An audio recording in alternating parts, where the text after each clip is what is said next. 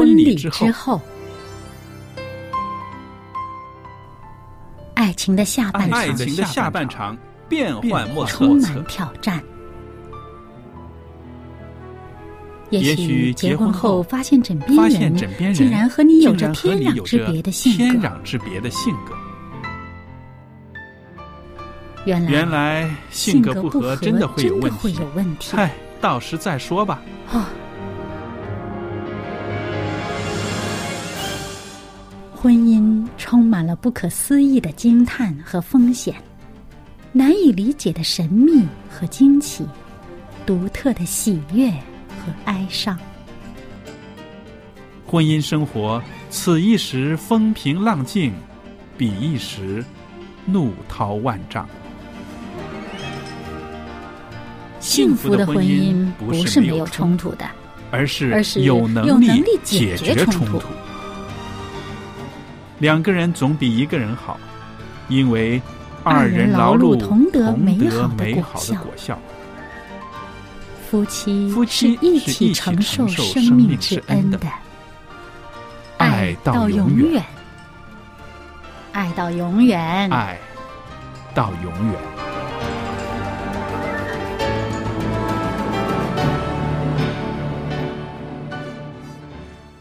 收音机旁边的听众朋友们，大家好，我们这里是希望之声福音电台，您现在收听的节目是《婚礼之后》，我是节目主持人肖佳丽，在这儿向您问安，也欢迎您收听我在这儿为您主持的节目。那我们婚礼之后节目里边呢，一直呢跟大家谈到啊，在婚姻生活中，夫妻两个人他们相处的一些个技巧啦，一些实际的一些经验啦，我们也都分享了。那今天呢，我和小燕呢要在这儿呢跟大家谈谈这个婆媳关系、婆媳和睦相处的一些好的方法。那么在这儿呢，也有小燕在我们的播音室里面。小燕你好。您好，大家好。那我们说到这个婆媳和睦相处呢，啊、我相信其实是每一家的愿望，对不对？嗯，那当然了。因为呃，夫妻感情好是一个家庭的幸福快乐，嗯，婆媳相处的好，感情好的话呢，会让这家的男主人是他的幸福会加倍的，啊，对不对？绝对是。是不是？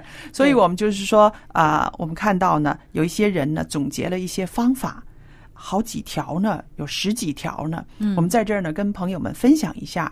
那这些方法呢，可能你已经在实践中了，也可能呢你需要更多的学习。那不要紧，我觉得我们多听一听人家是怎么样过日子的，人家是怎么好好的跟这个呃婆媳互动的，是不是？嗯，那说到第一条呢，就是说啊、最基本的就是儿媳妇也好，婆婆也好，要做一个善良的人。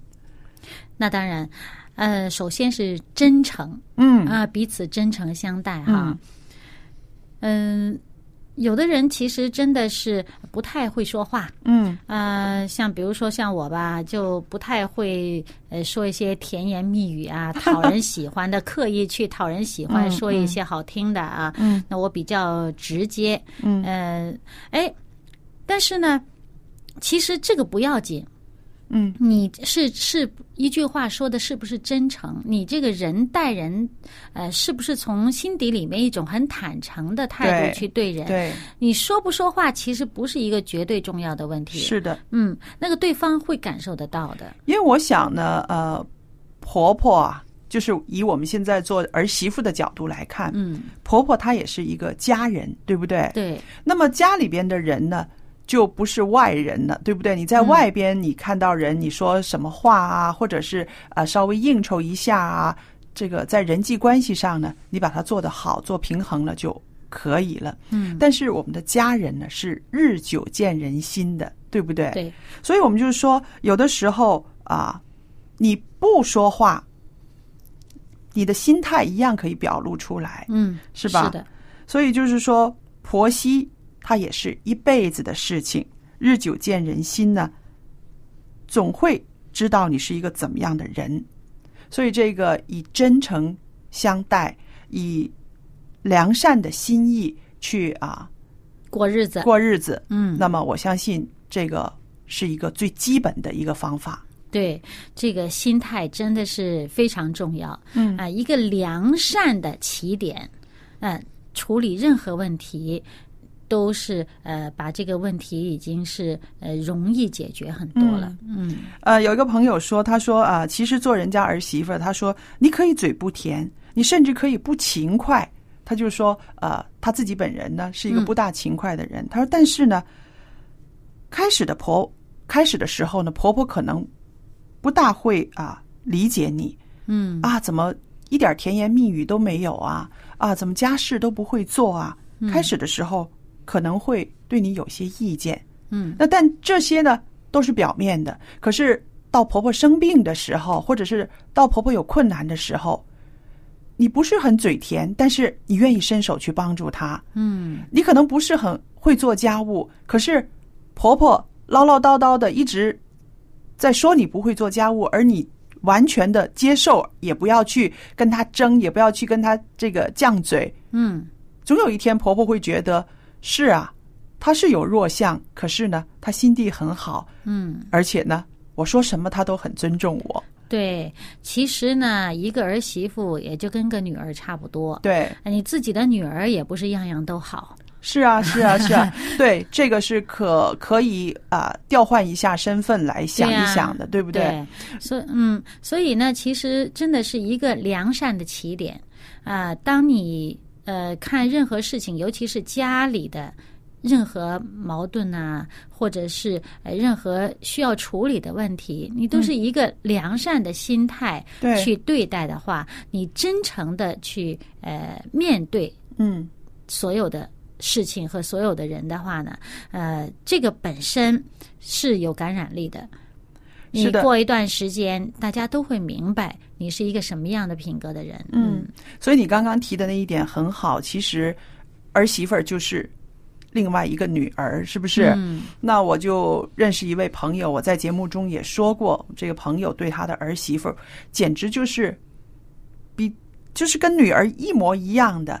然后他就是当儿子跟这个女朋友谈恋爱的时候，我这朋友就说就认定了，他说我不是娶一个儿媳妇，我是多了一个女儿。嗯。然后他不是光是嘴巴说哦，嗯。他真的是身体力行，呃，一天三顿饭，他为儿媳妇准备两顿，早餐他准备，午餐他准备，然后晚餐才是小两口一起吃的。哦，所以他疼爱，疼爱，所以他的这种啊付出，他的这种我们看在眼里是长年累月的付出，嗯。真的是得着一个很好的结果。而这个啊儿媳妇呢，真的是像对待妈妈一样的待她，嗯。呃，每天会打一个电话给她，嗯。呃，然后呢，有的时候那个儿子想跟妈妈犟嘴的时候呢，那个儿媳妇马上用很凌厉的眼神来看着这个丈夫，不许说，不许跟妈妈犟嘴。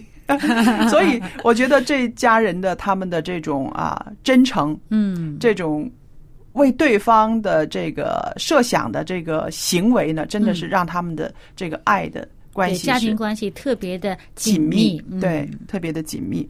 好了，那我们说的这个第一条也是最基本的一条呢，就是做一个真诚良善的人。嗯呃，第二条说到呢，就是说，无论婆婆怎么样，或者是啊儿媳妇啊有什么不对的地方，这两个人呢，千万不要正面的冲突。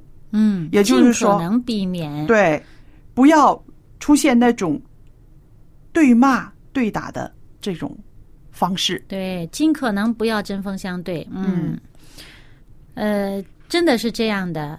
呃，当你一旦有过一次嗯，这样的、呃这个针锋相对的这这种情形啊啊，就是敌对的这种心态和嗯状态的话呢，这个进入到脑子里面啊，嗯。呃，以后就容易发生第二次、第三次。嗯。而且呢，发生过了，大家也就无所顾忌了，因为脸皮撕破了嘛，嗯嗯。就变成好像觉得呃，你已经是这样把我当敌人了，我就跟你做敌人。这样的心态呢，有点破罐破摔呢，嗯你就变成一个想呃缓和、想转变的这个机会小了很多。是其实人都是这样子的，嗯你不要说婆媳之间，你跟其他人也是撕破了一次脸皮以后就不好再面对了，嗯嗯嗯，是吧？对。而且我也是常常在我的朋友当中，在节目里边呢，我常常都会说这个经验，就是我刚结婚，呃不久的时候，那么有一位台湾的姐姐呢，就跟我说，她说千万千万不要恨你的婆婆。她说，因为心里面没有恨她，没有讨厌她的时候呢，你的嘴里面就不会啊、说出一些难听的话来了。对然后她跟我说一个她自己的经验，她就说，啊、她的婆婆对她其实是啊、蛮苛刻的。嗯她有一段时间非常的难过，就是她的婆婆不叫她的名字，嗯从来不把她当一个儿媳妇，就是哎哎。她说，一直到我结婚几年之后，我真的生了我的大女儿之后，婆婆才当我是他们家的人，第一次叫我的名字。嗯，哦，我说啊，那当然你也真是见外。嗯，你也不好受。他说是，他说我甚至紧张到一个程度是什么呢？早上几点钟，我婆婆起来了，她坐在客厅里边哪个角落，然后她走去洗手间，然后她到我这个门边来听听我有没有起床。她说这些个都在我的脑子里面。她就是那么紧张，嗯，因为那个婆婆是一个很严厉的婆婆，因为是嗯就是守寡，把十几岁的儿子一直带到大了，然后娶这个媳妇，所以可能她在心理上面她就有一些挣扎了，这个老妈妈有一些挣扎了。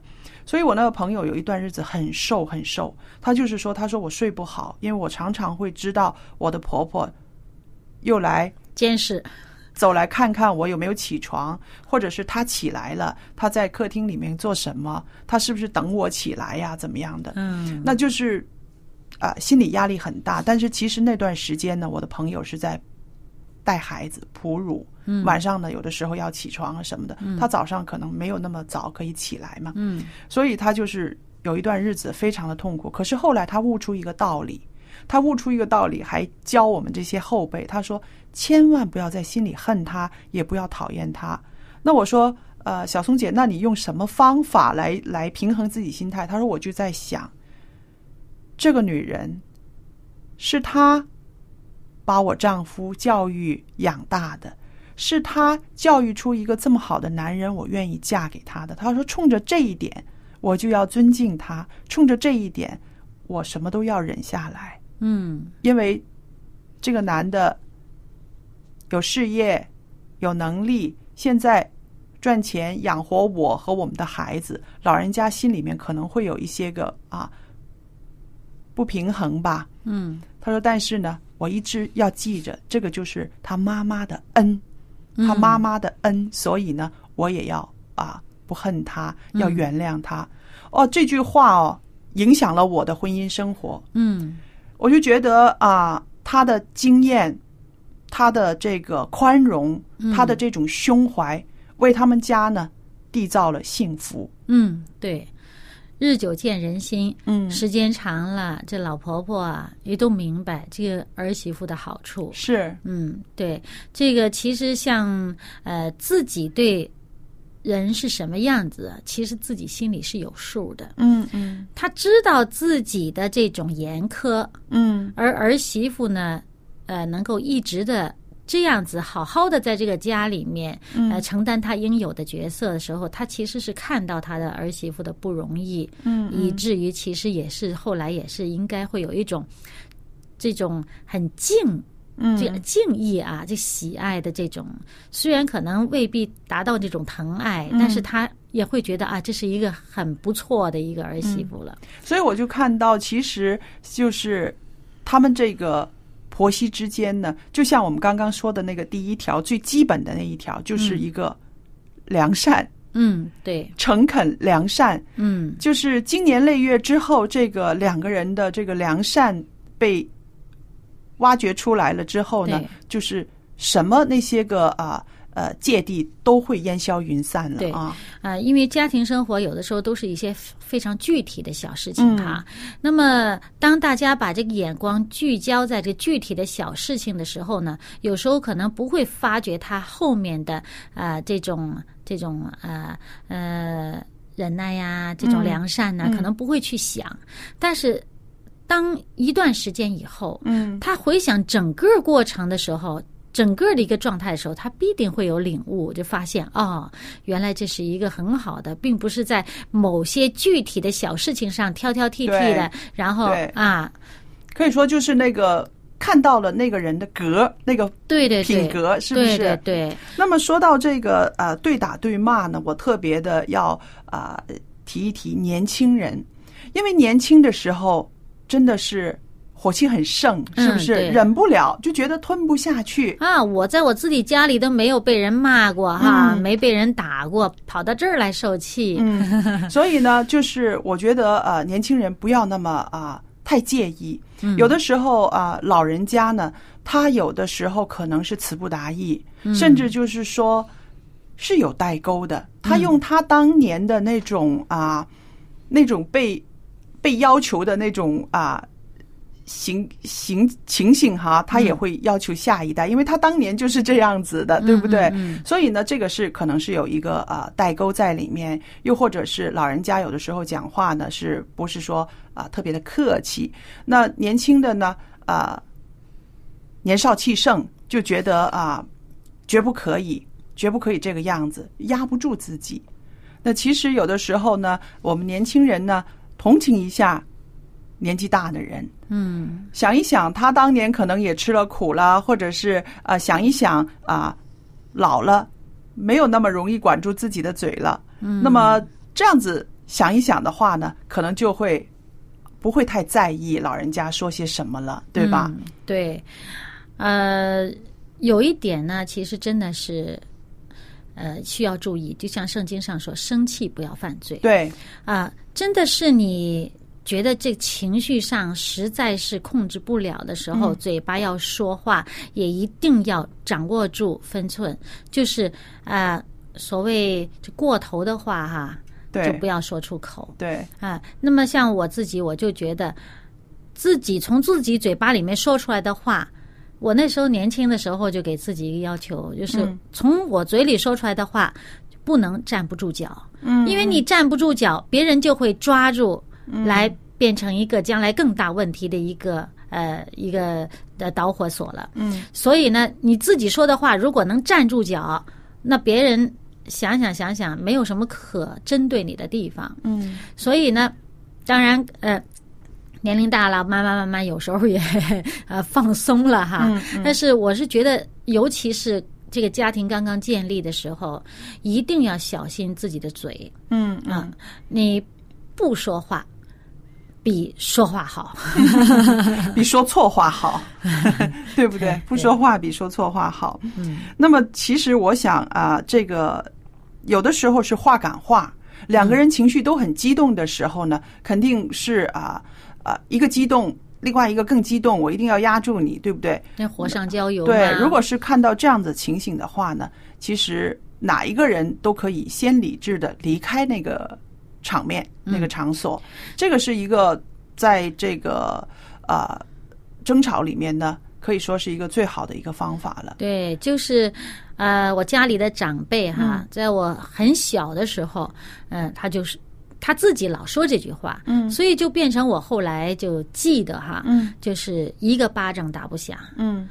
呃，其实我也是有个性的人，嗯。那跟对方有的时候去较起真儿来呢，就是未必是针锋相对啊，针对什么，但是好像说这个道理啊要说清楚，嗯但是我就记得这么一句话，就是叫做呃，一个巴掌打不响的话，你真的不回应呢，这个也就慢慢也就静下来了。是的，那我还想到呢，就是说，当两个人有这个火药味儿的时候呢，有一个人要离开的时候呢，尤其是年轻人要离开的时候呢，记得要讲一句话，要说一句话，就是说，啊，对不起，我要离开一下，我现在呢，不想在这个事情上纠缠下去，等我整理好了，我再回来讲。嗯放下一句这样子的话，不要让这个老人家会觉得你这是什么态度啊？你就这个说说就走了。说说就走了哈，就这样子。所以你就放下这样子一句话，我相信呢，这句话呢会缓解两个人的情形的，嗯因为他不会再啊误会你是不理他了，嗯你就告诉他，你说我要去整理一下，等回来咱再说，嗯嗯嗯，这样子就好很多了。那么下一次再碰头、再见面的时候呢，也不至于啊特别的尴尬。嗯，你这也是很好的方法。对，那么我刚才说的就是闭嘴不说了。嗯嗯 那你这个方法呢，就是很呃清晰的交代一声，嗯，嗯，我不是我要离开这个现场，嗯，对我不是拂袖而去，我不是生着气的走的，对不对？嗯嗯尤其是啊呃跟老人家的话呢，我们年轻的人说，告诉他是我现在说不下去，不是您怎么怎么样啊，嗯是等我整理一下，我回来我们再再再商讨，或者是怎么样，老人家马上气都顺下来了，对对？那我面对的老人家呢是呃怎么说呢？我就知道他是需要一个出口，嗯嗯，他需要有一个发泄的渠道。嗯他找不着发泄渠道，他找着我了，嗯找着我了，那我就尽量呃听他陪着他，嗯让他发泄。嗯那么我就闭上嘴巴。嗯嗯 就如果我当时撤了，嗯哪怕说了像你刚才那一句，他也会 要找发泄渠道，不找我也会找别人的。嗯所以呢，哎，我就陪他，叫他把把心里的事儿都就吐干净了。嗯嗯嗯，那说干净了，他也就爽快了吧？嗯也就没事儿了。是，这也是一个安抚啊长辈的一个好的方法。那接着下来呢，还有一条呢，是说可以让婆媳和睦相处的呢，就是说过头伤人的话一定不能说。嗯呃，我不知道你有没有在电视剧里面呢，或者是看过啊，那个婆婆跟儿媳妇吵架的时候呢，啊、说出来的话很难听哎。啊，贬损对方。对，不知道他们是真的太写实了，还是这个啊、超现实，是不是？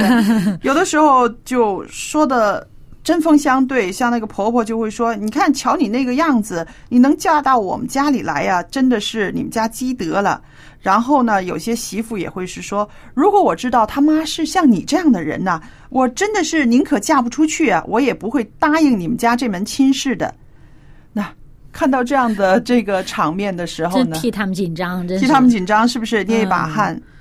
因为你会想到这种话的杀伤力有多大，对两方面的话都是有杀伤力的，可记着呢。对不对？这种话，是不是？这种话一说出口呢，即使以后你再做回一百件好事啊，我相信都弥补不来，且记着呢。这种是不是？嗯，它可以留在心里面是没有办法消退，它是一个阴影。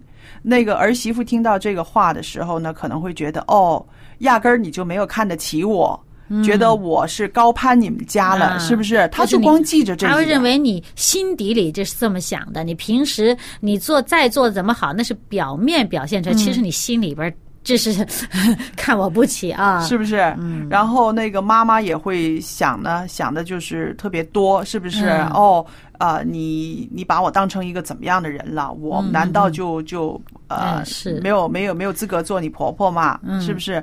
所以这种话呢，真的是伤人过头，千万不要说。其实呢，真是一家人要当一家人来去对待。嗯你你在自己的家，你原生家庭在自己的家，嗯你也是这样吗？那日子真是不好过，对不对？那所以呃，不管是儿媳妇进到家门来，你把她。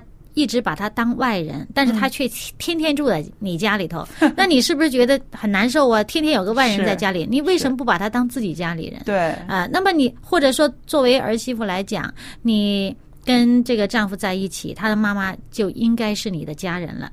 那你又把他当外人，他又经常在你们中间出现，嗯，呃，那是不是挺难受吗？好像多个第三者似的。对。啊，所以大家真的是叫像你开始说的这个朋友啊，对待他的媳妇那样，嗯。呃，这么疼爱的心态，嗯，就是彼此之间真的是把家人当成家人来对待，是哎，这样的才会比较好一点。你总不想着呃，当然也有些年轻人会觉得，哎，就是因为家人才伤得起 啊，伤完了他还是我们家人。但是这个是呃很冒险的，其实是很冒险的。对对，没有必要是去像就好像一个比喻哈，嗯一个一块木头，嗯呃，你在上面钉钉子，嗯，它就刺儿了，对不对？对但是你就算说我把这个钉子拔下来了，我以后做了多少多少的事情，嗯弥补了把这钉子拔下来，那木头上是不是还有个洞啊？是啊，还会有那个痕迹痕迹是，抹抹不掉的。所以朋友们，那么我们跟这个呃婆媳之间的关系，这个互动里边呢，真的是要非常的小心。特别的呢，是要像圣经所说的，我们可以生气，但是不要犯罪，而且还有呢，不可含怒到日落。嗯。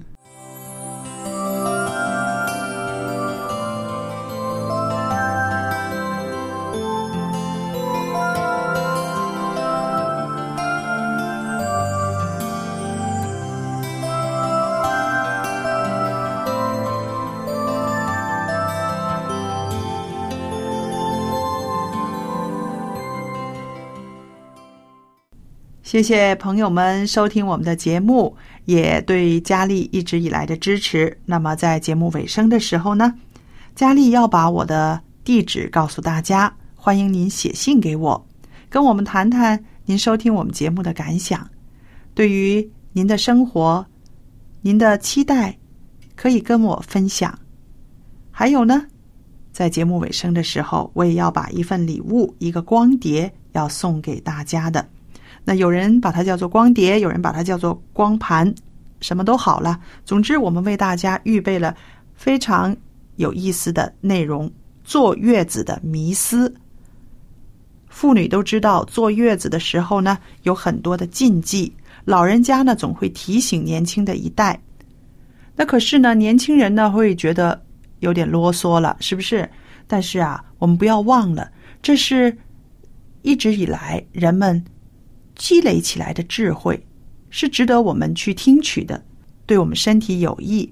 可是有一些呢，真的是没有什么医学根据的；还有一些呢，是你做了，其实是对你和婴儿都有害的。所以坐月子真的是有很多地方是我们要学习的。